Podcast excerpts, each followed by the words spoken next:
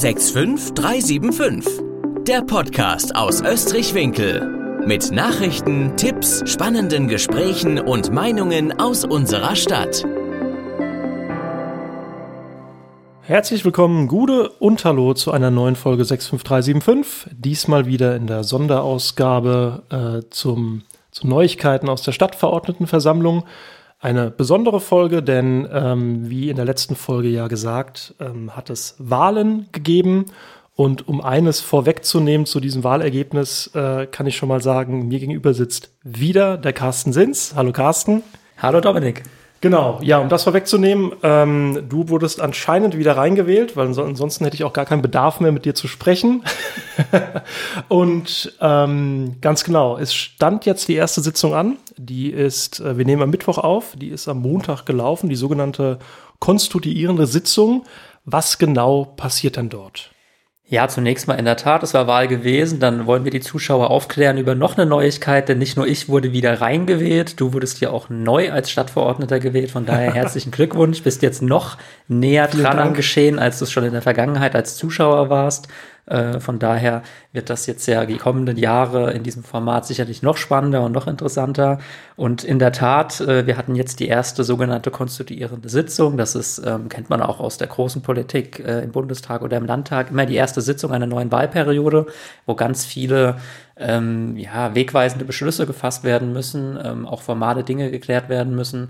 Ähm, das fängt an mit der Wahl des oder der Stadtverordnetenvorsteherin, also der Person, die zukünftig die Sitzung der Stadtverordnetenversammlung leitet.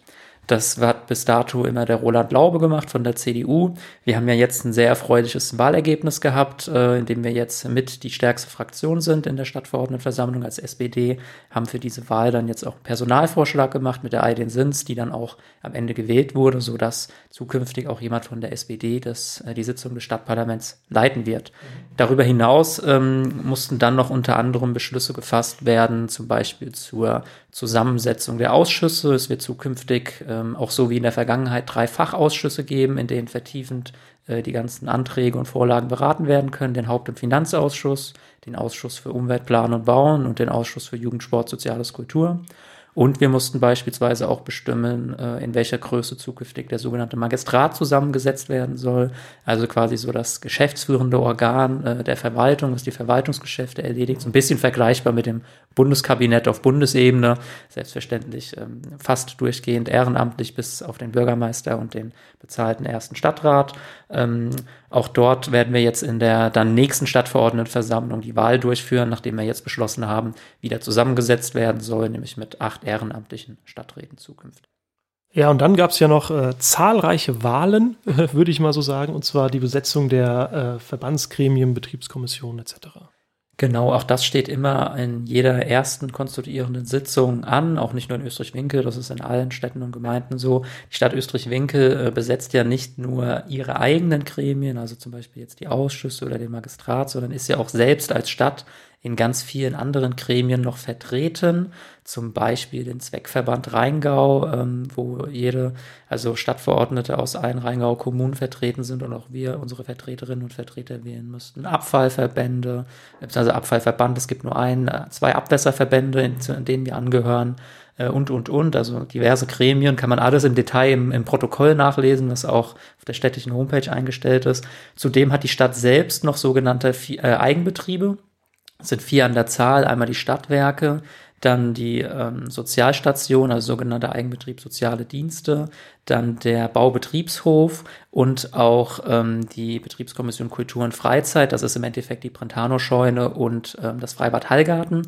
Eigenbetriebe heißt, das sind wie so ein Stück weit losgelöste eigene Betriebe, wie es fast der Name schon sagt, die äh, ein Stück weit eigenständig auch äh, ihren äh, jeweiligen Zuständigkeitsbereich organisieren. Und da gibt's halt sogenannte Betriebskommissionen, also so Mini-Parlamente quasi, die dann auch äh, diese Arbeit des Eigenbetriebs kontrollieren. Auch da sind die Stadtverordneten vertreten, auch der Magistrat Magistrat, auch der Personalrat der Stadtverwaltung und auch diese Gremien mussten besetzt werden.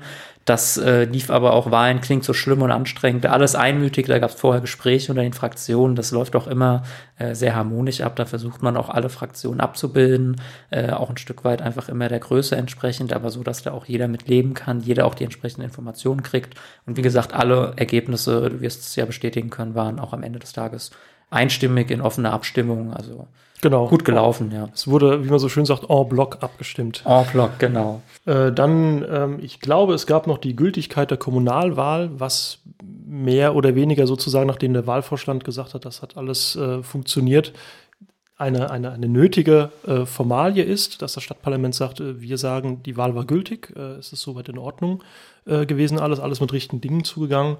Und ähm, dann ging es schon äh, sozusagen in die, äh, wie soll ich sagen, in die weiteren Themen, die wir auch kennen, die wir auch kennen aus den, aus den vergangenen Folgen, nämlich ähm, in die entsprechenden Anträge, Änderungsanträge etc. Ganz genau. Da wollen wir vielleicht einfach mal ja, von oben anfangen. Ähm, Zukunft Sportplatz Österreich. Ja, ein ganz wichtiges, wegweisendes Thema, was uns jetzt im Grunde genommen auch schon seit einigen Jahren beschäftigt. Tatsächlich hatten wir auch zu Beginn der letzten Wahlperiode, ist also jetzt quasi fünf Jahre her, in einer der ersten Sitzungen als SPD einen Antrag gestellt, dass die Stadt und der Verein sich beim Rheingau-Taunus-Kreis mal dafür bewerben sollen, ähm, in das sogenannte Sportstättenförderprogramm aufgenommen zu werden, dass wenn man irgendwann mal eine investive Maßnahme an dem Sportplatz machen möchte, also zum Beispiel einen Belagwechsel oder auch irgendwas anderes in die Richtung, man eine Förderung bekommt. Jetzt sind wir fünf Jahre weiter. Das Thema hat uns tatsächlich auch im Wahlkampf beschäftigt, weil es da teilweise unter den Parteien unterschiedliche Vorstellungen gab, was soll eigentlich mit dem Sportplatz passieren. Wir haben als SPD immer ganz klar gesagt, wir wollen den Platz aufwerten. Ähm, wir glauben nicht daran, dass dieses Projekt, ähm, das hat sich jetzt in den letzten Monaten abgezeichnet, mit einem gemeinsamen Platz mit der Stadt Eltville und dem SSV Hattenheim funktioniert. Das hat sich jetzt auch bewahrheitet, so dass wir dem FC Österreich jetzt endlich, also wirklich endlich eine eigene Perspektive bieten äh, müssen, ähm, die da aussieht, dass man vermutlich jetzt am alten Standort eine Aufwertung vornimmt hoffentlich im Sinne eines Kunstrasenplatzes. Es gab auch die ähm, Überlegung jetzt von Seiten der Verwaltungsspitze des Bürgermeisters, dort einen Naturrasen ähm, zu setzen, was erstmal sehr gut klingt. Wenn man Bundesliga-Fan ist, kennt man das auch. es ist aber äh, vermutlich die äh, deutlich ineffizientere Variante, weil das bedeutet einen enormen Aufwand an Pflege, auch erstmal bei der, bei der Herrichtung des Platzes. Man kann nicht so oft darauf spielen und wir reden ja, wie gesagt, hier über einen Amateurverein, der jetzt nicht irgendwie einen professionellen Greenkeeper äh, oder Gärtner anstellen kann, der sich täglich um diesen Rasen kümmert. Und ähm, wir haben jetzt als SPD einen äh, umfassenden Änderungsantrag äh, in diese Debatte eingebracht, weil wir einfach noch viele Fragen geklärt haben wollen. Wie genau soll der Standort aussehen? Ähm, wie äh, verhält sich das ähm, bei dem jeweiligen Belag mit den Kosten, mit den Nutzbarkeiten, mit der Pflege, äh, mit der Spieldauer? ähm, und auch fragen, was passiert zum Beispiel mit dem Vereinsheim, was ist mit Parkplätzen, den Flutlichtanlagen. Wenn man zum Beispiel sagt, man möchte den Platz ein bisschen verrücken, dann bedeutet das de facto, dass für auch alle anderen äh, Einrichtungen rund um den Platz, dass, da, dass man das verrücken muss. Also die komplette also Infrastruktur. Die komplette Infrastruktur im Endeffekt, genau. Und das ist ja auch mit Kosten verbunden. Und mhm. ähm, das muss man einfach klären und dann mal gegenrechnen. Da war jetzt die Vorlage der Verwaltung noch ziemlich äh, ja, freundlich ausgedrückt ergebnisoffen. Äh, wir haben jetzt entsprechende Fragen gestellt, die wir als Stadtverordnete auch einfach kennen wollen und müssen, bevor wir da äh, eine sehr hohe Summe mutmaßlich dann auch für bereitstellen und werden uns jetzt im Fachausschuss, also Umweltplan bauen, wir hatten das ja gerade eingangs, dann damit näher beschäftigen. Mhm. Fachausschuss ist ein gutes Thema, äh, nämlich für den nächsten Antrag, den es gab, ähm, Schaffung von bezahlbarem Mietwohnraum im Baugebiet Fuchshöhl. Ja, auch wer unseren Podcast regelmäßig hört, ein Thema, was nicht ganz neu ist. Äh, beim Thema Fuchshöhl gibt es ja durchaus auch, also Baugebiet Fuchshöhl, unterschiedliche Auffassungen zwischen den Parteien, ähm, was man dort macht. Ähm, das eine äh, geht mehr so in die Richtung, wir versuchen dort möglichst äh, höchstbietend äh, Geld in die Stadtkasse zu holen und auf der anderen Seite, das sind äh, die Vertreterinnen und Vertreter von SPD und auch von Bündnis 90 Die Grünen, die sagen, naja, wir wollen eher schauen, dass wir da bezahlbaren Mietraum auf einer städtischen Fläche äh, hinbekommen. Wir haben jetzt nicht die Notwendigkeit, dort den letzten Euro aus dem Markt rauszupressen. Nun gab es vor der Wahl die äh, entsprechenden Beschlüsse für zwölf der 15 Grundstücke dort, die der Stadt gehören, die letzt, letzten Endes vergeben sind. Aber bei drei Grundstücken, da hat zwar die äh, abgewählte schwarz-gelbe Mehrheit vor der Wahl noch beschlossen, wir wollen dort ähm, für Höchstgebot äh, im Endeffekt bezahlbaren, äh, nicht bezahlbaren Mietwohnraum, sondern eben Mietwohnraum, aber per Höchstgebotsverfahren ähm, beschließen, was im Endeffekt dafür sorgt, dass natürlich irgendein Bauträger dahin kommt, die Grundstücke kauft und mutmaßlich da jetzt nicht bezahlbaren Mietwohnraum schaffen wird, sondern wie man das halt kennt, Eigentumswohnungen oder zumindest nicht sehr günstigen Mietwohnraum. Und ähm, das zumindest wollen wir jetzt rückgängig machen. Da haben wir noch die Möglichkeit und uns schwebt halt vor, dass wir hier eine Lösung gemeinsam finden mit einer Wohnungsbaugesellschaft oder halt einem Anbieter, der bereit ist zu sagen, ja, äh, ich nehme dieses Grundstück, ähm, die Stadt nimmt da jetzt nicht den letzten Euro für und dafür ist aber garantiert, dass da eben Mietwohnraum geschaffen wird, den sich auch einfach eine Normalverdienerfamilie äh, leisten kann. Wir reden da jetzt gar nicht über sozialen Wohnungsbau, sondern wirklich mhm. ganz normalen äh, Wohnraum für eine Familie, die durchschnittlich verdient, äh, aus der Mittelschicht, äh, vielleicht mit ein Kind oder zwei Kind und ähm, das im Endeffekt sich diese Miete leisten kann, ohne dass da irgendwie am Ende eine vierstellige Summe am Monatsanfang schon für die Miete weggeht. Ja. Okay, in Ordnung. Ähm, das nächste Thema, ähm, ich bin mir gerade nicht sicher, ob das ein Dringlichkeitsantrag war, äh, duale Erzieherausbildung in Kitas. Tatsächlich war es ein Dringlichkeitsantrag, also es war ein Antrag der CDU-Fraktion. Der kam nach der Antragsfrist ähm, auf die Tagesordnung, beziehungsweise wurde von der CDU-Fraktion gestellt. Und ähm, das bedeutet deshalb Dringlichkeitsantrag, da müssen die Stadtverordneten quasi ähm, erst beschließen, ob sie den noch auf die Tagesordnung nehmen mit einer Zweidrittelmehrheit. Da waren aber alle Stadtverordneten, alle Fraktionen dafür, weil das auch eine sinnvolle Sache ist. Es gibt ein Förderprogramm vom Land, ähm, wo Städte äh, oder Träger, die äh, Kindertageseinrichtungen haben, ähm, dabei unterstützt werden, wenn sie eine duale Erzieherbildung, Erzieherinnenausbildung ähm, an, ermöglichen. Und ähm, da haben wir natürlich gesagt, dem stimmen wir zu, das ist eine sinnvolle Sache. Ähm, wir kennen alle da den Fachkräftemangel an dieser Stelle, ähm, suchen händeringend äh, an, an allen Kitas in der Stadt im Endeffekt Erzieherinnen immer wieder äh, und auch aktuell. Und ähm, wenn hier eine Möglichkeit geschaffen wird, sich den in Anführungszeichen Nachwuchs selbst ranzuziehen, ja, warum denn nicht? Das ist eigentlich das Beste, was uns passieren kann. Und wenn man da auch Leute dann für diesen äh, sehr wichtigen Job ausbilden kann, äh, klar, sind wir dafür. Hm, eine schöne Sache. Der nächste Antrag, äh, da geht es um Erstattung der ähm, ASB-Schulbetreuungsentgelte. Äh, es klingt ein bisschen sperrig, es geht um die Grundschule Hallgarten. Genau, Grundschule Hallgarten ist ja ein städtischer Trägerschaft seit einigen Jahren und dort gibt es eine Nachmittagsbetreuung, die der ASB, also Arbeiter-Samariter-Bund, äh, anbietet. Und äh, während der Pandemie, also im Rahmen von Corona, konnte der halt nicht stattfinden. Das hatten wir schon mal im ersten Lockdown und nicht stattfinden heißt im Endeffekt, äh, Eltern zahlen ja auch Gebühren für diese Nachmittagsbetreuung und ähm, wenn sie ihr Kind nicht hinschicken, Klammer aufschicken wollen oder schicken können, eben weil es überhaupt nicht stattfindet, dann ähm, erfolgt natürlich keine Leistung und dann ist das auch nachvollziehbar, dass Eltern sagen, dann will ich dafür auch keine Gebühren zahlen. Und ähm, im ersten Lockdown hat der ASB dann nochmal gesagt, ähm, ja, okay, ähm, ich nehme das auf meine Kappe, wir ähm, erstatten euch diese Gebühren und hat jetzt aber in der zweiten Runde beim zweiten Lockdown gesagt, also jetzt sind auch unsere Kapazitäten am Ende und ähm, wir wollen im Endeffekt zwar jetzt euch nichts Böses, aber wir können das einfach nicht stemmen alleine, sondern wir wollen Unterstützung vom Träger. Und ähm, Träger heißt im Endeffekt, dass im gesamten Rheingau-Taunus-Kreis der Landkreis gesagt hat, für alle Schulen, die in unserer Trägerschaft sind, äh, übernehmen wir jetzt als Landkreis diese Gebühren, damit eben nicht die Anbieter der Nachmittagsbetreuung in finanzielle Probleme kommen, aber auch natürlich die Eltern nicht für etwas zahlen müssen, was sie de facto nicht als Leistung in Anspruch nehmen, aus nachvollziehbaren Gründen. Gründen.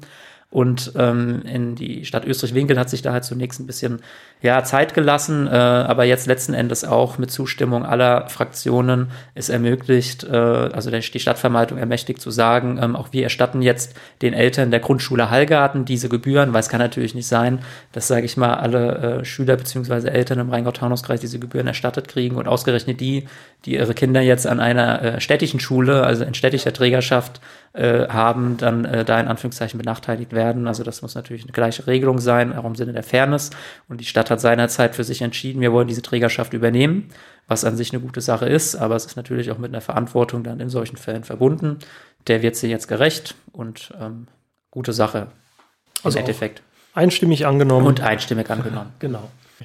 Das nächste Thema, äh, ich, ich, ich habe hier mal Notizen, das geht über zwei Zeilen. Ähm, äh, solidarische kommunale Mitfinanzierung der Unterhaltung, Unterhaltung und des Betriebs des Rheingau-Bads der Hochschulstadt Geisenheim. Es geht quasi ums Schwimmbad in Geisenheim, dass sich andere Kommunen daran beteiligen. Genau, im Endeffekt geht es darum, dass alle Rheingauer Kommunen jedes Jahr zwei Euro pro Einwohner an die Stadt Geisenheim zahlen um der Stadt Geisenheim quasi eine finanzielle Unterstützung zu geben, dass sie den Betrieb des Rheingaubades aufrechterhält. Wer sich ein bisschen erinnert, vor wenigen Jahren hat die Stadt Geisenheim ja das Rheingaubad in äh, alleiniger Trägerschaft übernommen. Äh, die Stadt Rüdesheim und der Rheingau-Taunus-Kreis haben sich ja seinerzeit da rausgezogen. Und ähm, das ist natürlich erstmal primär, könnte man jetzt argumentieren, eine Geisenheimer Geschichte, aber das wissen wir alle natürlich, das Rheingaubad nicht exklusiv für Geisenheimer, sondern im Endeffekt der ganze Rheingau geht dorthin. Es hat eine wichtige Funktion nicht nur im, im Sinne der Freizeit, sondern auch was den zum Beispiel Schwimmsport, Schul, äh, auch das Schwimmen lernen angeht. Und ähm, wir profitieren da auch als Stadt Österreich-Winkel von, weil viele Familien dieses Angebot in Anspruch nehmen. Deshalb haben wir damals schon als SPD gesagt, ähm, wir unterstützen natürlich das, äh, wir wollen diesen Solidarbeitrag leisten, weil das Schlimmste, was uns passieren kann als Region ist, dass dieses Schwimmbad irgendwann hops geht. Wir können der Stadt sehr dankbar sein, also der Stadt Geisenheim, dass sie seinerzeit gesagt hat, wir gehen da in die Pflicht, wir versuchen das Schwimmbad zu halten. Sie hätten ja auch einfach sagen können, wir können und wollen uns das nicht leisten. Schwimmbad ist nie im Endeffekt ein, ein Gewinngeschäft. Es bleibt auch für die Stadt Geisenheim weiterhin trotz des Solidarbeitrags ein defizitäres Geschäft, was jetzt ein bisschen abgemildert wird. Das ist, finde ich, so das Mindeste, was wir leisten können und auch sollten, um dieses Schwimmbad zu erhalten für unsere Region. Da muss man dann auch über den das sogenannte Kirchturmdenken mal beiseite lassen und über die Stadtgrenzen hinausschauen. Und ähm, selbstverständlich, dass wir dem zugestimmt haben, auch am Ende mit allen Fraktionen, die dem zugestimmt haben. Ja, also ich glaube, ich habe da auch äh, von der Schule her schwimmen gelernt dort in diesem Mir geht das genauso. Äh, das ja. war, äh, da wurde man damals noch mit dem Bus hingefahren von Österreich ja, von daher ähm, eine schöne Sache. Ja, damit äh, schließen wir auch die äh, Themen sozusagen des Stadtparlaments, ähm, welche wir äh, gemeinsam durchgenommen haben und ähm, gemeinsam darüber abgestimmt haben. Ja, das war sie, die erste Sitzung. Das äh, war sie auch fast schon die erste Folge zur ersten Sitzung. Wie würde es weitergehen? Wir warten auf die nächste Sitzung. Die ist schon im nächsten Monat, glaube ich. Die genau. ist schon im genau. Mai. Ähm, und genau, werden weiter berichten und euch und damit ganz Österreich winkeln und alle, die sich darüber hinaus interessieren, informiert halten. So ist das. Wir geben unser Bestes. Dann einen schönen Abend. Tschüss. Ciao. Das war der 65375 Podcast, präsentiert von der SPD Österreich-Winkel. Ab sofort nie mehr eine Ausgabe verpassen. Abonnieren Sie unseren Podcast auf Spotify, iTunes, Deezer oder YouTube und bleiben Sie auf dem Laufenden.